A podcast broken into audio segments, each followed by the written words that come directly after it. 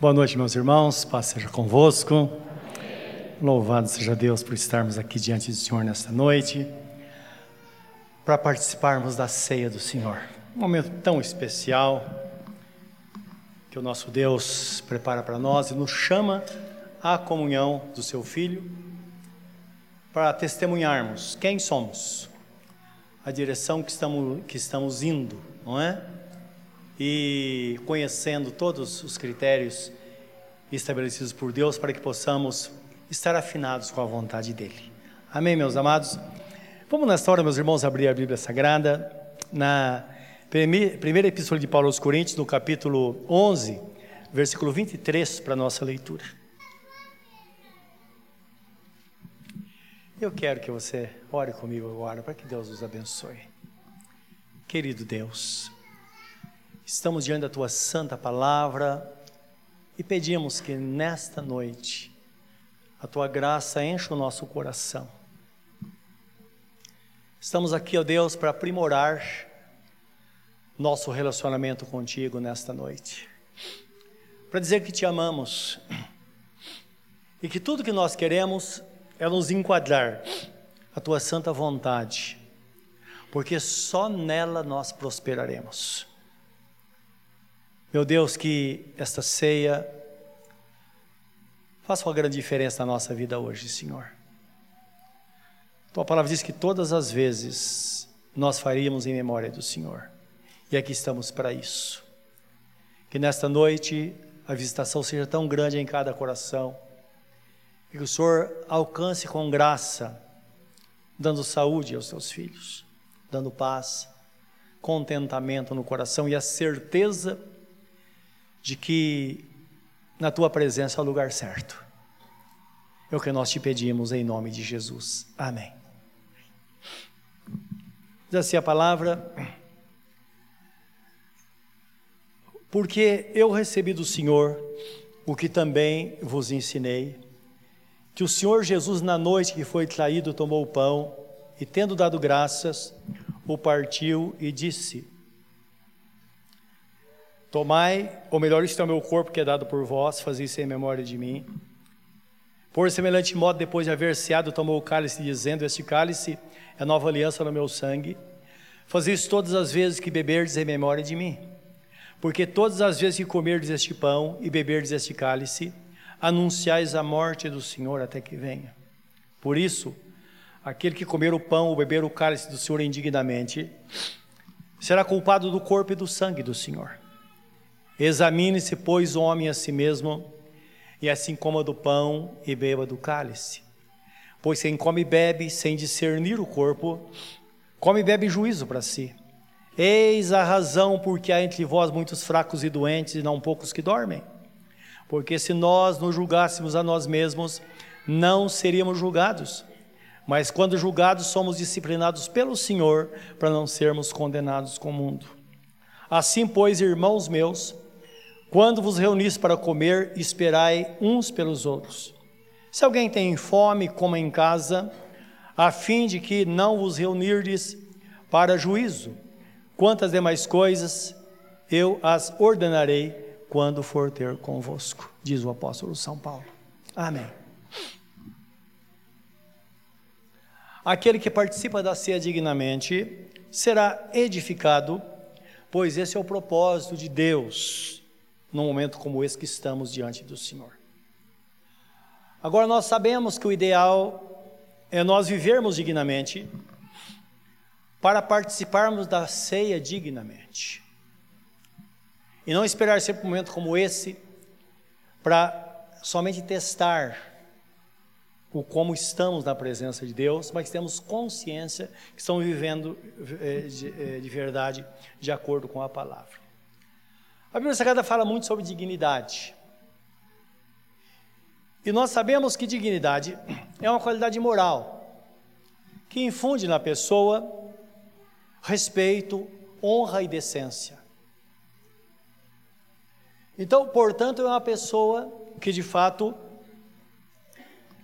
ela inspira respeito de todos, porque as pessoas olham para ele e dizem: olha, esse crente ele leva a vida sério, não é?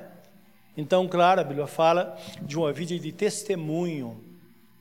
E nós bem sabemos de uma pessoa que dá testemunho de Jesus, não a pessoa que fala, mas a pessoa que vive aquilo que ela crê. Então é disso que a Bíblia Sagrada está falando no texto que nós lemos. E nós sabemos na vida cristã, ela é uma pessoa digna, uma pessoa que inspira respeito, honra e decência, na verdade, é uma pessoa determinada, uma pessoa que sabe o que quer. E o cristianismo tem isso, não é? Eu lembro que o apóstolo, que o apóstolo não, o profeta Elias, quando estava lá diante daquele, daquelas pessoas, diante de Baal, não é? naquele episódio que caiu fogo do céu para, e consumiu o, o, o sacrifício, ele diz assim: Por que cocheais entre dois caminhos? Isto é, por que vocês ficam divididos? Se Baal é Deus, então adore-o.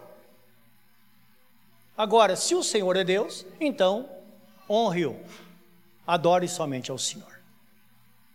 Então eu percebo que isso é tão interessante porque, desde os primórdios dos tempos, dos tempos mais remotos, Deus respeitou a decisão das pessoas. Se a pessoa quer fazer, faça. Se não quer, não faça. Mas, se fizer, faça para valer. Então, quando ele fala nossa crença nele, então Deus diz: vamos amá-lo de todo o coração, toda a alma, todo o entendimento e também com todas as nossas forças. E tem um salmo na Bíblia muito interessante que, de uma forma muito simples, ele discorre sobre esse assunto, mostrando de fato esta relação do crente com Deus e falando da aspiração que nós temos de morar na eternidade, porque esse é o nosso propósito principal. O Salmo 15. Ele é muito interessante, se você puder ler comigo. É um salmo muito interessante que diz respeito ao dia a dia, ao funcionamento deste mundo, onde o crente está inserido. Não é como de fato nós somos. Não é como nós vivemos neste mundo. Então aqui o salmista Davi, ele fala sobre aquela pessoa que habitará na presença de Deus, viverá, viverá com o Senhor eternamente. Ele dizia: Senhor, quem habitará no teu tabernáculo ou no teu santuário? Quem há de morar no teu santo monte? E ele define o que vive com integridade e pratica justiça. E de coração fala a verdade. O que não difama com a sua língua, não faz mal ao próximo, nem lança injúria contra o seu vizinho o que aos seus olhos tem por desprezível ao réprobo, isto é, aquela pessoa que rejeita Deus. Mas ele honra o Senhor, ele honra aos que temem ao Senhor. O que jura com um dano próprio e não se retrata, isto é, uma pessoa de palavra. O que não empresta o seu dinheiro com, com usura, isto é, o agiota está fora. Então, um crente, se você acha que um crente deve ser agiota ou não, aqui está a resposta, não é? O que não empresta o seu dinheiro com juros, com os juros é com juros exorbitantes, fora daquilo que o mercado oferece, aquilo que é real. E nem aceita suborno contra o inocente. Quem deste modo procede, jamais será abalado. Então, se nós estabelecermos esse salmo com o padrão para nós, nós vamos ter uma vida tranquila na presença do Senhor. Uma forma simples, mas é um exemplo de fato daquilo que a Bíblia mostra sobre uma pessoa que de fato deseja habitar com Deus ou trabalha com essa finalidade. E é claro que uma pessoa que senta à mesa do Senhor para participar da ceia do Senhor é uma pessoa que no mínimo ela honra ao Senhor Jesus. Primeiro, como seu único e suficiente Salvador e de Senhor e Senhor, assim como de fato Ele é. E é interessante que a palavra de Deus diz que Jesus é o Senhor, Ele é o, o, o Senhor absoluto de todas as coisas, Ele é o centro da nossa vida, mas é bom entendermos que nem todos o reconhecem desta forma. Existem pessoas que deliberadamente elas negam o senhorio de nosso Senhor Jesus Cristo. Agora, não podemos correr o risco de uma pessoa cristã fazer isso. Porque nós podemos negar o senhorio dele quando nós temos disposição para conduzir a nossa vida. Ora, nós dependemos dele, quando não, não damos conta, mas quando as coisas facilitam, nós tomamos a, a, as rédeas e levamos a vida por nossa conta. Então, lembra que está escrito na Bíblia Sagrada: não seja sábio aos seus próprios olhos e não te estribe em seu próprio entendimento, mas tema o Senhor. Dependa de Deus. É o que diz lá no livro de Provérbios, capítulo 3. Olha o que está escrito na Bíblia Sagrada. Ele é a pedra que os construtores rejeitaram, a qual foi posta por pedra angular.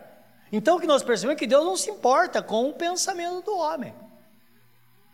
Então os construtores rejeitaram a pedra angular, pedra angular porque ela dá ângulos por todos os lados, e na, na, eh, na construção civil de hoje seria a coluna que sustenta o edifício. Então tem todas as colunas, mas tem uma lá é que vai sustentar todo o peso do edifício, ou grande parte do peso do edifício, que ela tem que ter todo o reforço e tem que ter ângulo para ligar a outras colunas. Então, a pedra angular. Na época, essa pedra não era colocada embaixo, mas em cima, pra, daqueles arcos para sustentar o prédio de cima para baixo. Não é? Mas nós contextualizamos e sabemos que é dessa forma hoje. Agora, o importante é que, mesmo sabendo a importância, muitos construtores rejeitam. Isso significa que muitas pessoas estão tentando edificar a vida sem Jesus. Estão tentando edificar famílias sem Jesus. E depois vão dar com os burros na água. Por quê? Não importa o que a pessoa pensa. A verdade foi estabelecida pelo Senhor, o reino é dele, e é assim que funciona. Então, fala dessa dependência, ele tem que ser o centro absoluto da nossa vida, não é? E não há salvação em nenhum outro, porque debaixo do céu não existe nenhum outro nome dado entre os homens, pelo qual importa que sejamos salvos. Está em Atos capítulo 4, 11 e 12, palavra do apóstolo São Pedro.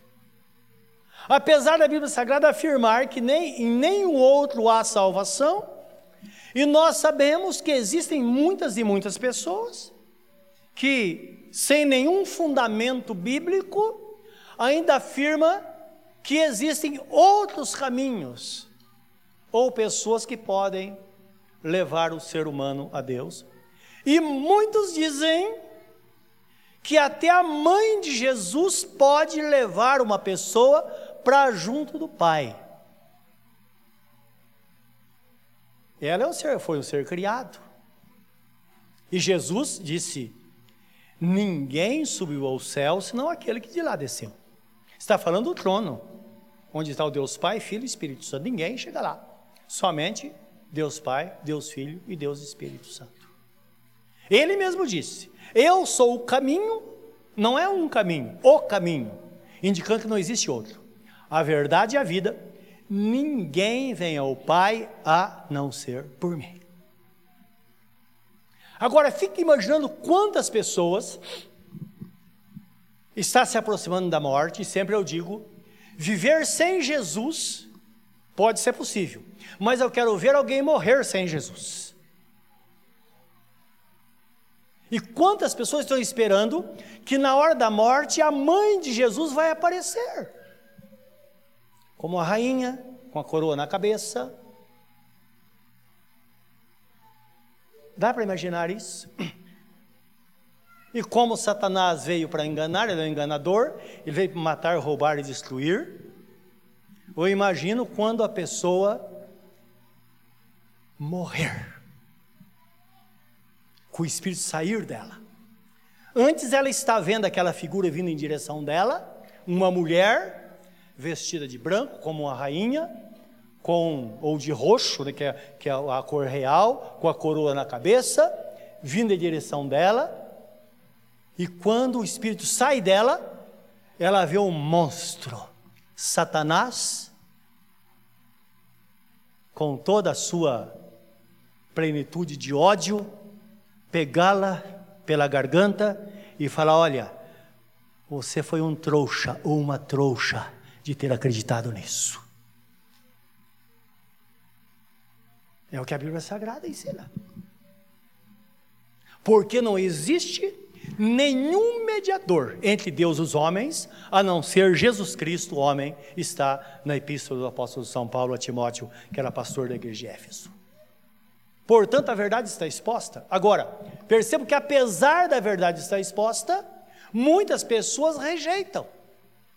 Rejeitam por falta de conhecimento, porque Jesus Cristo disse: o meu povo erra porque lhe falta conhecimento, ou então rejeitam de forma consciente, simplesmente que quer estabelecer sua própria justiça e acha que vai dar certo. Não. Nós sabemos que o ser humano anda atrás daquilo que dá certo. Não importa o que aconteça. Se der certo, tudo bem. Dá certo, tá bem. Ah, tá bom. Alguém disse: se eu levo uma rosa para casa, uma rosa ungida, boto num vaso, todos os demônios vão para ela. Aí, alguém leva, e claro, vem uma paz em casa. É claro, os próprios demônios, claro, eles, eles vão se incumbir de fazer isso. Porque se nós praticamos a mentira, Satanás vai encabeçar para realizar. Se, faz, se optamos pela verdade, então o Espírito Santo vai agir. Por isso que está escrito que o Espírito Santo de Deus nos conduziria a toda a verdade. Então precisamos entender que Jesus, de fato, ele é o centro de todas as coisas. E lembra que a palavra de Deus é escrita para a igreja, não é para o ímpio, é para a igreja. Para que a igreja entenda o que é a vida no reino, o relacionamento que temos com Ele. Então a palavra fala que Jesus é o centro de todas as coisas.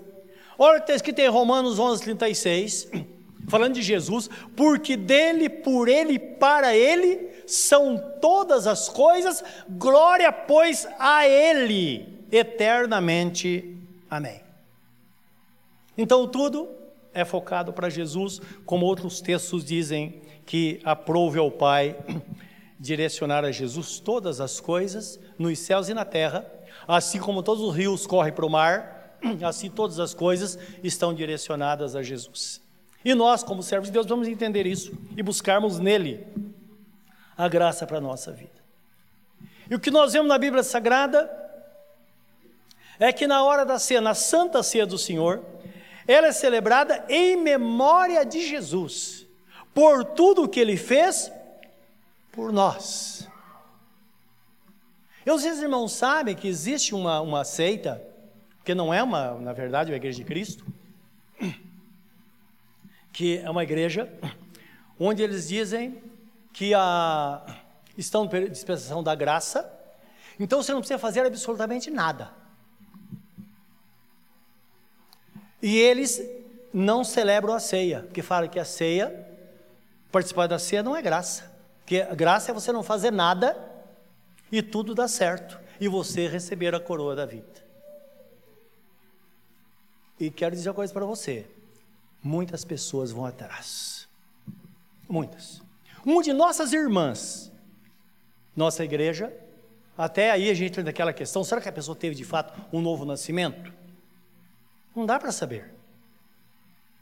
Que ela mudou da, da, da, de Ferraz, estava, encontrou esta igreja e falou disso para mim. Ela estava muito feliz, diz: agora não precisa fazer nada. Pastor, nem ceia. E quando de vez em quando vem fazer uma visitinha aqui para o senhor, eu falei: não venha, a não ser que a senhora ande na verdade. Não venha. Porque uma pessoa que foi ensinada, que recebeu a palavra, foi batizada, está recebendo a palavra de Deus, que o apóstolo Paulo diz: Eu recebi do Senhor o que eu estou falando. Todas as vezes que vocês comerem deste pão do cálice, vocês estão anunciando a vinda do Senhor até que ele venha, todas as vezes, e agora uma pessoa que passou por tudo isso vai chegar e falar uma bobagem dessa? E nós vamos dizer que Deus te abençoe? Não, irmãos, aí também é demais, não é verdade? Então lembra, precisamos estar de acordo com aquilo que está escrito na Bíblia Sagrada, não é? Então, digno é o crente, de fato, que reconhece quem Jesus é e anda de acordo com seus ensinamentos e seus preceitos e não segundo os padrões do mundo.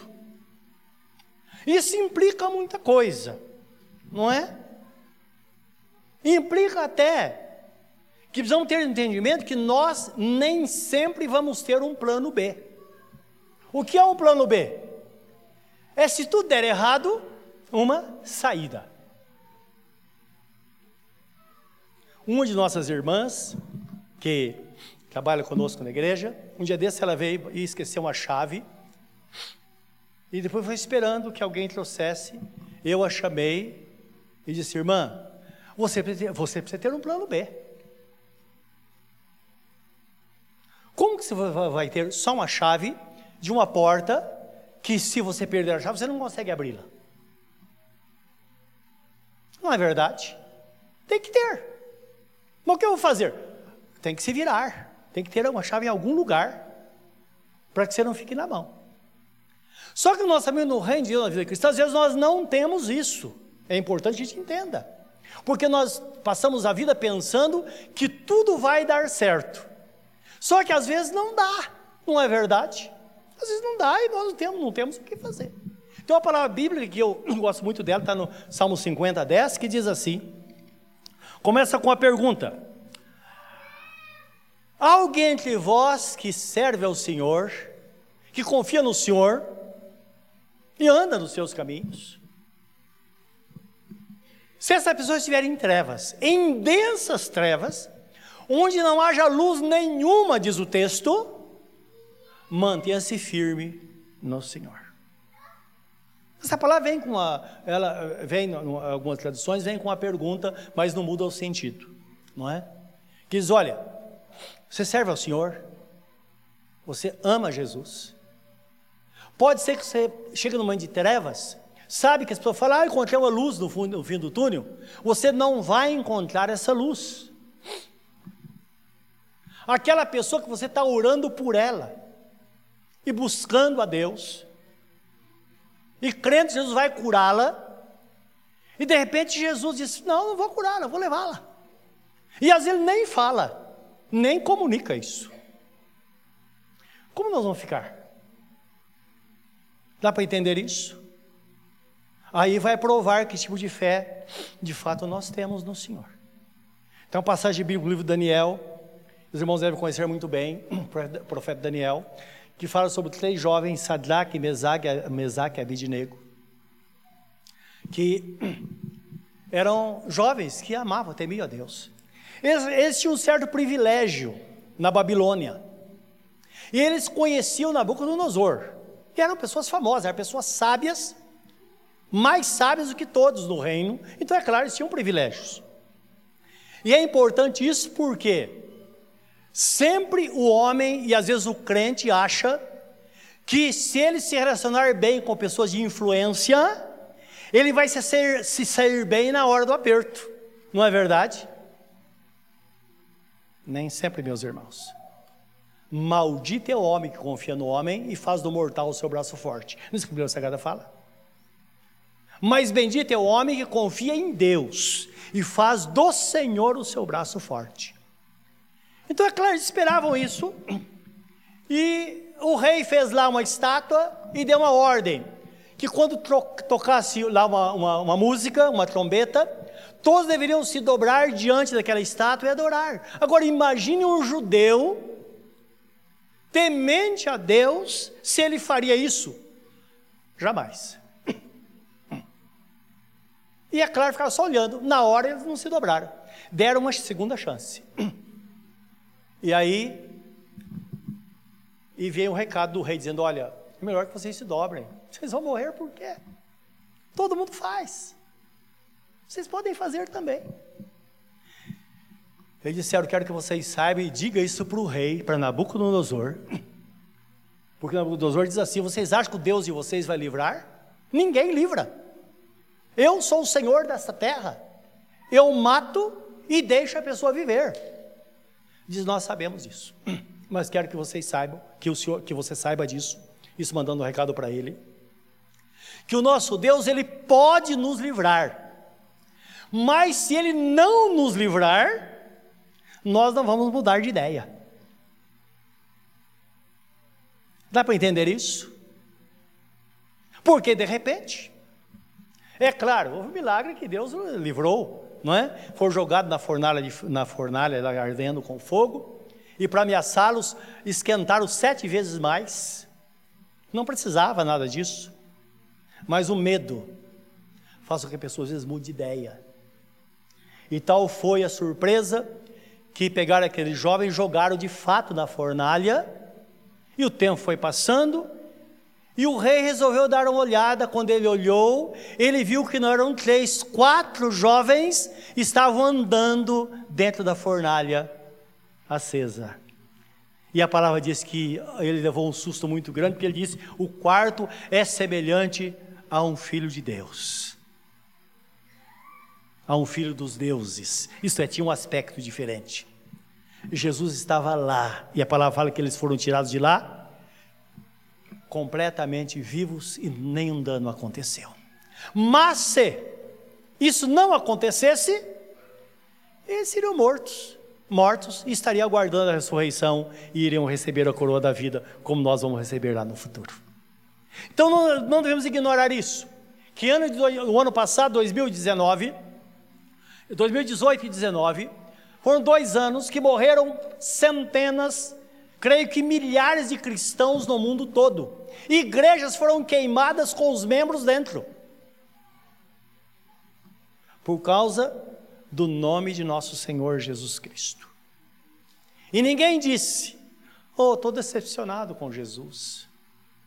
Como a irmã certa vez chegou para mim, ela tinha uma lojinha, vendeu umas, um, fez uma venda de roupa lá. Alguém passou um cheque, ela não consultou o cheque, o cheque era roubado. E ela chegou para ele e disse: Jesus pisou na bola comigo. Eu tive náusea. Sabe o que é isso? Eu tive vontade de me retirar e vomitar quando ouvi essa palavra falando de Jesus. Nosso Deus é fiel e justo. Lembra que está escrito que todas as coisas cooperam para o nosso bem? Então é isso que a Bíblia Sagrada pensa, é isso que Deus pensa acerca daquele que o serve, não é? Que creia nele em qualquer situação, como diz a palavra, todo o coração, toda a alma, todo o entendimento e com todas as nossas forças. Precisamos lembrar, meus irmãos, que a nossa meta aqui na terra, de sermos crentes, é entrar no céu, é a eternidade, não é isso? Lembra que o apóstolo Paulo, ele escrevendo aos Coríntios, capítulo 15, 19, ele diz assim: se a nossa esperança em Cristo se limita apenas a esta vida, somos os mais infelizes dentre os homens. Outra tradução diz que se a nossa esperança em Cristo estiver somente nesta vida, nós seremos os mais miseráveis dentre os homens. Então nós esperamos muitas coisas aqui, mas lembra, a nossa esperança é receber a coroa da vida. E tem algo extraordinário que quando eu penso, até me arrepia, penso todos os dias nisso. Quando nós chegarmos, que a Bíblia Sagrada fala, que aquela multidão, uma multidão à direita, outra multidão à esquerda, na frente de Jesus. Então, subentendendo a porta da eternidade, depois que todas as coisas foram terminadas aqui na terra, e do lado esquerdo, aqueles que não, aqueles rejeitaram a Jesus. Eles sabiam que não deveria ter feito, mas fizeram. Eles estão ali esperando, esperando a condenação eterna. Mas os da direita, nós vemos Jesus estendendo a mão e dizendo: Vinde benditos de meu Pai, possui por herança a coroa da vida que está preparada desde a fundação do mundo. Entra para o gozo do vosso Senhor e aquela multidão incontável entrando para a eternidade, e todos passando por Jesus. E ao passar por Jesus, cada um recebe a sua coroa, chamada a coroa da justiça. Ora, mas que justiça é essa? A justiça de Jesus, que nós recebemos pela fé no seu sacrifício. Então, é isso que Deus espera de nós. A sua meta é entrar no céu, é receber a coroa da vida. Está um pouco distante de mim. Olha para a pessoa que está ao seu lado, está bem pertinho. Olha nos olhos dela e fala: A sua meta é entrar no céu. Fala, fala com sinceridade.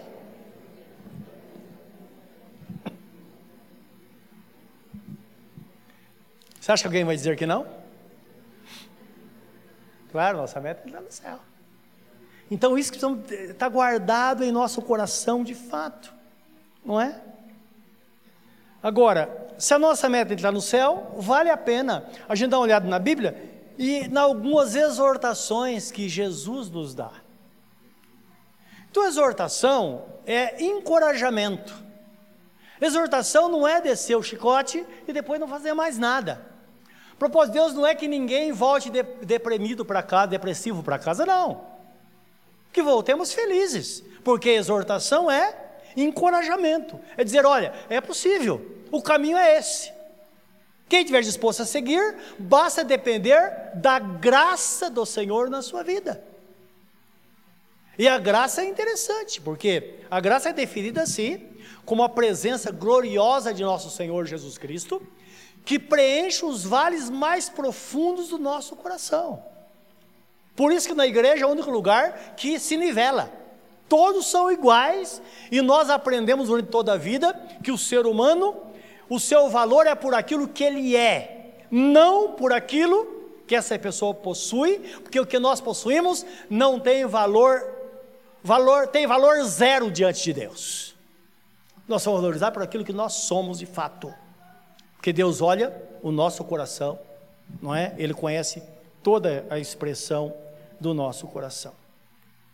Então, graça a isso. Quando Deus fala através do profeta Isaías, que está anunciando a vinda do Messias, começa por João, por João Batista, que veio para preparar o caminho para a vinda de Jesus. Todos nós sabemos isso. Então lá está escrito que quando ele viesse, quando Jesus estabelecesse, o seu reino, então diz assim: todo vale será exaltado e todo monte será rebaixado. Então, tudo está nivelado. Por quê? Por que montes? Porque às vezes nós nos achamos, pensamos que somos alguma coisa, e Deus fala: olha, Baixa a bola aí que você não é isso não. Olha para você quem você é. E todos nós temos a capacidade. Quando, quando olhamos para nós, nós percebemos de fato quem nós somos. Mas às vezes, nós pensamos a quem? Nós olhamos para nós e dizemos, mas eu não valho nada mesmo. Lembra de um irmão que ele orava e dizia, Senhor, eu sou um pano de chão, eu não presto, eu não, Imagina Deus falando: Você acha que eu daria o meu filho para salvar alguém que não vale nada? Lembra, fomos criados à imagem e semelhança de Deus, criados um pouco menor do que os anjos, de honra e de glória nos coroou e nos deu domínio sobre toda a criação de Deus, não é o que diz o Salmo 8? Sim. Então lembra, o homem, o pecado levou nas profundezas das trevas. Imagine você encontrar uma joia, um metal mais precioso que existe. Vamos pensar numa joia de ouro. Você encontrar, encontrá-la no meio do lixo e alguém escavando para conseguir encontrar. Assim foi a condição do homem caído. Ele caiu na lama, tanto é que o apóstolo Pedro, ele compara a um porco ou uma porca que voltou ao espojadouro de lama, ou um cachorro que volta ao seu próprio vômito, ele compara alguém que rejeita a graça de Deus para viver no mundo. Dá para entender? Então a graça faz isso. Ela nos levanta, ela tira aqueles vazios, ela coloca-nos na nossa posição. Não, fui criado à imagem e semelhança de Deus. Eu sou uma pessoa resgatada. Eu estava no vale profundo, mas fui tirado. Então, nem além e nem a quem. O apóstolo Paulo fala de forma muito sábia, ele fala em Romanos capítulo 12, 13, diz assim: é, Eu quero que ninguém pense de si além do que convém, mas com moderação, segundo a medida da fé que Deus repartiu com cada um. Então, entender que Deus colocou a fé no nosso coração, por isso, qualquer pessoa, a medida da fé, Ele me deu o tipo de fé e deu o tipo de fé para você, mas a minha fé me levará à eternidade. A sua fé te levará à eternidade e nós juntos receberemos a coroa da vida. É a sabedoria de Deus. É Deus fazendo isso. É a graça dele se manifestando na nossa vida. Então, ele exorta, e um texto magnífico, dois textos magníficos de Jesus, no livro do Apocalipse, que ele dá uma exortação à igreja. Então, imaginem que Jesus já tinha morrido, estava ressuscitado, estava no céu, e apóstolo João, já com cerca de 100 anos de idade, já bem velhinho, ele tem essa revelação. Isso aqui foi um descortinamento para ele e para a igreja da época. A igreja que estava meio sem direção, porque aquilo que, que eu disse há pouco, alguns achavam que deveria dar o sangue e fazer tudo para merecer a salvação, e o outro achava, não, não precisa fazer nada. Então não cria, não via nesse mover de Deus. Tudo está feito, então agora haja pela fé. Não é? Então, Apocalipse capítulo 21. Ele diz assim, de 1 a 8.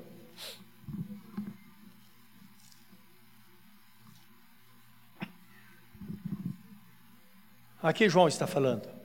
Vi novo céu e nova terra, pois o primeiro céu e a primeira terra passaram e o mar já não existe. Vi também a cidade santa, a nova Jerusalém que descia do céu, da parte de Deus, ataviada como noiva adornada para o seu esposo. Então ouvi grande voz vinda do trono dizendo: Eis o tabernáculo de Deus com os homens. Deus habitará com eles e eles serão povos de Deus, e Deus mesmo estará com eles. Ele lhes enxugará dos olhos toda lágrima, e a morte já não existirá. Já não haverá luto, nem pranto, nem dor, porque as primeiras coisas passaram. E aquele que está sentado no trono disse: Eis que faço novas todas as coisas. E acrescentou: Escreve, porque essas palavras são fiéis e verdadeiras. Disse-me ainda: Tudo está feito. Eu sou o Alfa e o Ômega, o princípio e o fim. Eu, a quem tem sede, darei de graça da fonte da água da vida. O vencedor herdará essas coisas, e eu lhe serei Deus, e ele me será filho. Quanto, porém, aos covardes, e aos incrédulos, e aos abomináveis, e aos assassinos, e aos impuros, e aos feiticeiros, e aos idólatras, e a todos os mentirosos, a parte que lhes cabe será o lago que arde com fogo e enxofre, a saber, a segunda morte. Agora, Apocalipse 22, 12 a 17. Jesus fala de novo.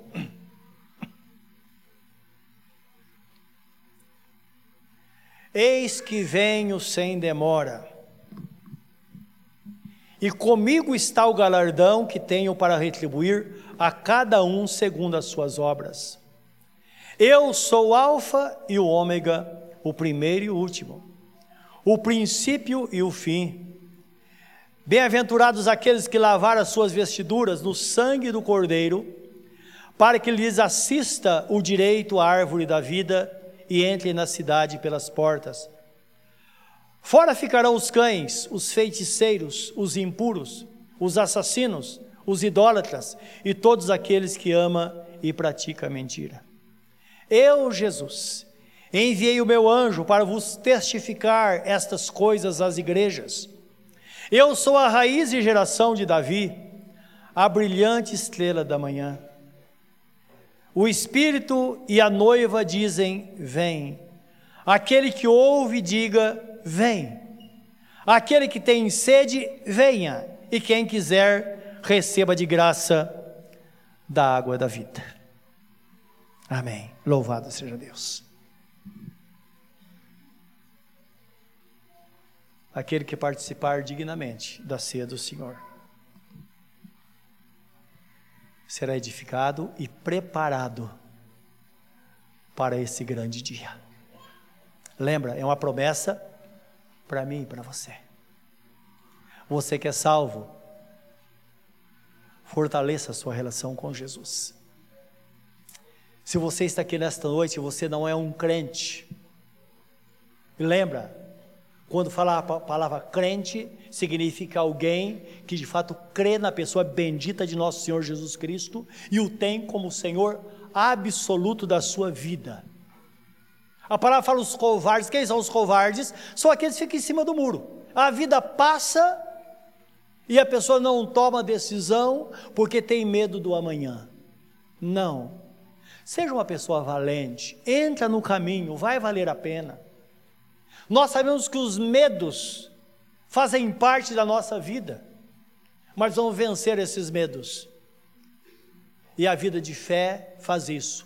Nós tomamos a decisão porque cremos que Jesus, nele está toda a provisão e certamente ele fará de nós um grande discípulo dele. Aquele que quiser ganhar a sua vida, perdê-la. Mas aquele que estiver disposto a perdê-la por amor, por amor de mim e do reino, esse a receberá disse Jesus: esse a ganhará.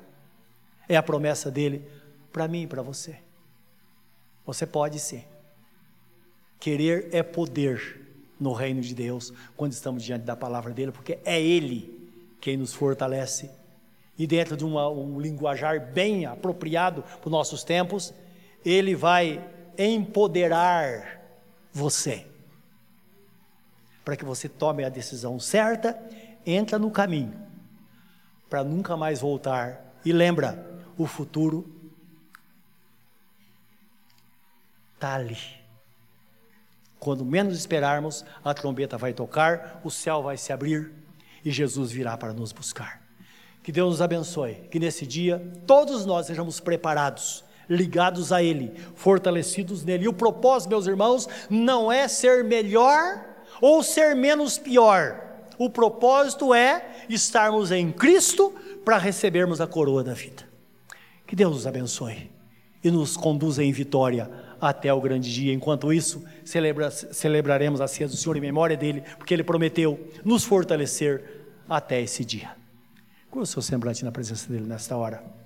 Pense nesta palavra.